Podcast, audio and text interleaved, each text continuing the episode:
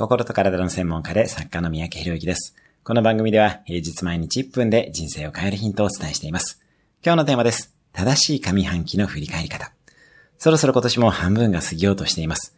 ぜひ上半期を振り返っていきましょう。正しい上半期の振り返り方は、あくまで目標に対してどうだったかを振り返ることです。よって、当然ながら今年の目標の見直しが重要ですし、上半期の振り返りにより、目標の修正と後半のアクションプランの再設定が必要になります。